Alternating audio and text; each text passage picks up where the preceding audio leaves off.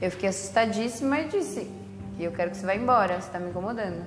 Essas mulheres são vítimas de uma violência que, ao contrário de outros países, ainda não é considerada crime no Brasil: o stalking, que em português significa perseguição. E segundo estatísticas do país que mais estuda o assunto no mundo, os Estados Unidos, 15% das mulheres e 6% dos homens vão ser stalkeados, perseguidos em algum momento da vida. Aconteceu com essa estudante que prefere não se identificar, com a professora Érica e com a radialista Verlinda. Vamos curtir então a Luísa Sonza com Olhos Castanhos. No começo, ele era apenas mais um fã que ligava pedindo e oferecendo música para a própria locutora a Verlinda. Nesse momento você se sentia assim, lisonjeada? Sim, me sentia. Me sentia bem, olha, o povo está gostando. A vida 2 recebe novos estímulos. E quando é que você começou a perceber que o comportamento era estranho? Quando começou a ligar demais. Esse drama começou em 2016, quando Verlinda morava em Costa Rica, uma cidade do interior de Mato Grosso do Sul. No programa de rádio em que ela trabalha, ouvintes tem música. Segue com música atendendo ao pedido musical. Oi, você não vai. Um dia, um fã ligou querendo dedicar uma música à própria Verlinda. Era um homem conhecido na cidade que tem cerca de 20 habitantes. Eu sabia quem era, não tinha, eu não tinha conhecimento. Não Nunca conhecia. tinha conversado não, com ele? Não. O homem é Juarez Cardoso dos Santos, que em 2008 chegou a ser candidato a vereador. Ligava uma, ligava duas, ligava em todos os programas. Pedindo música. Pedindo música. E, eu... e pedindo para falar comigo também. Quando ela atendia, ele se declarava. Deus que quer ah, essa união, é Deus, você não gosta de mim, mas você ainda vai gostar.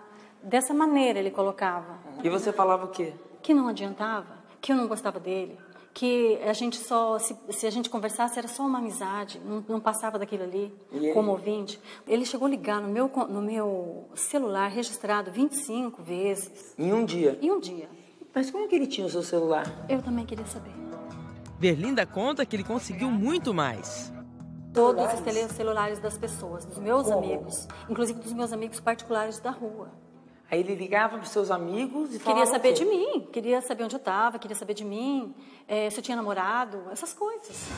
No Brasil, não existem estatísticas sobre o stalking. Nos Estados Unidos, pesquisas mostram que uma em cada sete vítimas de stalkers acaba mudando de endereço para tentar se proteger. E foi o que a Verlinda fez. O medo fez eu mudar de cidade, fez eu vir de um lugar, um lugar onde eu não conheço ninguém.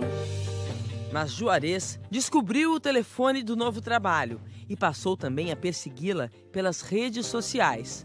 Como ele tem deficiência visual, ela acredita que ele não fazia isso sozinho.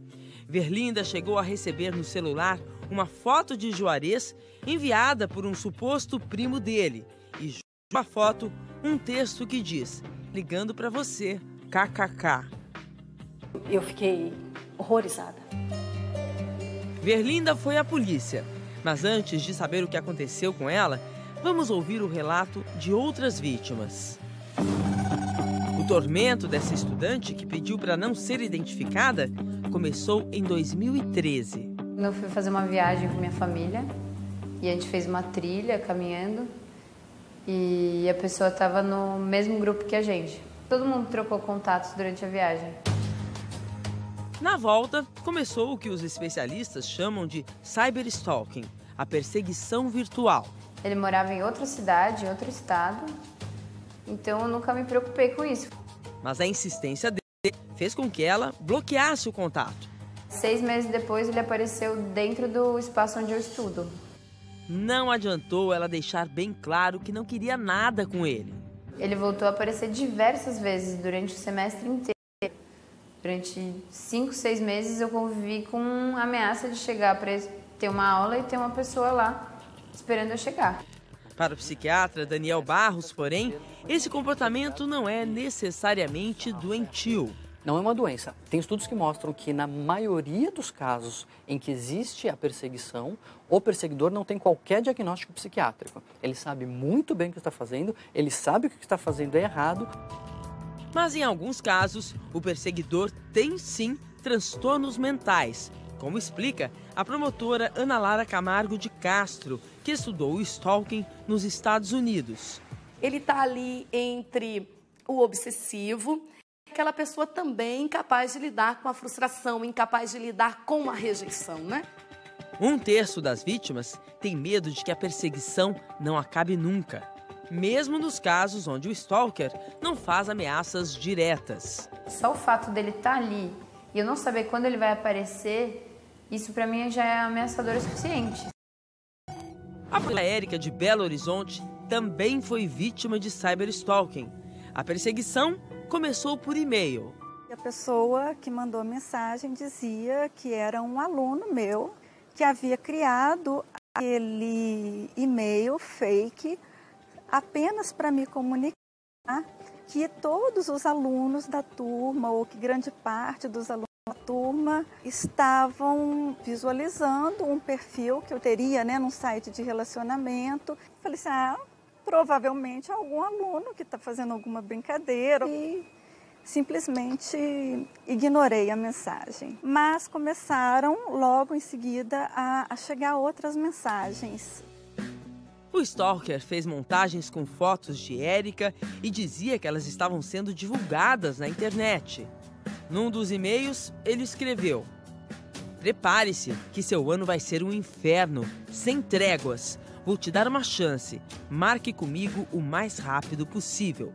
Isso foi me, me causando assim, um estado de, de ansiedade, de, de, de tensão, né? de modo que entrar na universidade se tornou Desculpe. Se, se tornou muito aversivo para mim. Porque eu suspeitava de todo mundo, né? inclusive dos meus colegas. Eu olhava e falei assim, gente, será que pode ser essa pessoa? Tinha medo de ir para casa porque eu não sabia se essa pessoa estava na rua, estava é, me esperando na porta da minha casa. Isso pode desregular o sistema emocional da vítima e pode levá-la a quadros de adoecimento. Existem vários tipos de transtorno de ansiedade, pânico, ansiedade generalizada, e algumas pessoas podem ficar com depressões graves por conta disso. Eu me tornei uma pessoa fechada, me tornei uma pessoa que eu não consigo ficar de portas abertas. Eu peguei uma, um trauma de atender telefone, você não tem ideia. Eu acho que eu tenho que me tratar disso, em consequência disso. Érica também achou que precisava de tratamento psicológico. Tirou licença da universidade e tomou mais uma atitude: procurou a polícia. Mas aconteceu com ela o que acontece com muitas vítimas de stalkers, como explica Gisele Truzzi, especialista em direito digital. Às vezes a delegacia informa que não é ali que ela deve fazer o registro dessa ocorrência porque se trata de um crime eletrônico. Mas aí, quando a vítima procura a delegacia especializada. Às vezes há um procedimento específico de só atender ali nessa especializada aos crimes que possuem prejuízo financeiro, como uma fraude, um estelionato eletrônico, algo do tipo. Aqui no Brasil, você stalkear uma pessoa não é crime, em não, nenhuma situação. É um delito que diz assim: perturbar por assinte ou outro relevável a tranquilidade alheia. A lei prevê pagamento de multa ou prisão de 15 dias a dois meses.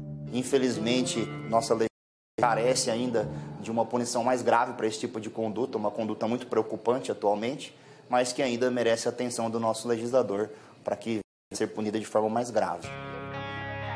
A estudante chegou a fazer boletim de ocorrência, só que após o registro, as vítimas de crimes contra a honra e contra as liberdades individuais têm seis meses para processar o agressor. Nesses casos, não cabe à polícia nem ao Ministério Público abrir o processo. A estudante não entrou com processo e o BO perdeu a validade. No caso da Verlinda, ela conseguiu na justiça uma medida cautelar. Juarez Cardoso dos Santos não pode mais ter qualquer tipo de contato com ela. Juarez acha que não fez nada demais. Queria que Deus me ouvisse, para que pudesse nascer no coração dela.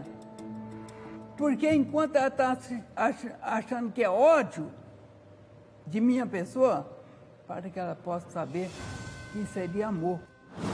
No caso da Érica, houve ameaça, difamação, calúnia e injúria, que são crimes previstos na lei. Ela diz que procurou a Delegacia da Mulher e a de Crimes Cibernéticos, mas que só conseguiu resolver o problema depois de contratar um advogado. A partir desse momento, sim, as coisas começaram a, a caminhar. A gente conseguiu identificar qual era o provedor que ele tinha acesso à internet. E assim o Stalker foi descoberto. Ele não era aluno nem professor da universidade. Uma pessoa com quem eu saí duas vezes. Você tinha conhecido onde? Eu tinha conhecido através da, da internet, né? Fomos almoçar, fomos ao cinema e só. Que ele começou a mandar muitas mensagens, a se tornar uma pessoa muito pegajosa, assim. E aí você E fez? eu fui falando com ele, pedindo para ele parar de mandar. Érica bloqueou o acesso dele e deletou o contato. Tempos depois, começaram a aparecer as mensagens anônimas. Um dos computadores que o Stalker usava para perseguir e ameaçar a professora era do pai dele. E com isso, é, resolveu nos procurar, através do seu advogado, para poder celebrar um acordo no qual ele reconhecia textualmente ser o autor de todos os conteúdos ofensivos e falsos que atacaram a cliente. Érica aceitou o acordo. O Stalker teve que pagar uma indenização de 10 mil reais e Érica publicou uma carta divulgando o caso nas mesmas redes sociais em que ela foi atacada. Que conselho você daria para pessoa que está se sentindo stalkeada, perseguida hoje? É, primeiro, eu acho que é muito importante que essa pessoa documente as etapas. Faz uma ata notarial em cartório do conteúdo é, daquela troca de conversas, preserve aquela conversa dentro do seu aplicativo se precisar fazer uma auto de constatação ou uma perícia naquele aparelho. É preciso que as pessoas do seu convívio, seus familiares, seus amigos próximos saibam o que está acontecendo, que você tenha o celular sempre à mão com os seus contatos é, mais próximos, fáceis de serem é, é, achados, acionados naquele momento. Fica essa marca, fica uma aprendizagem, né? Fica um, um cuidado maior, né? Diante da, dessa tecnologia das redes sociais, do, do uso, né? É que a gente faz de, e isso transforma.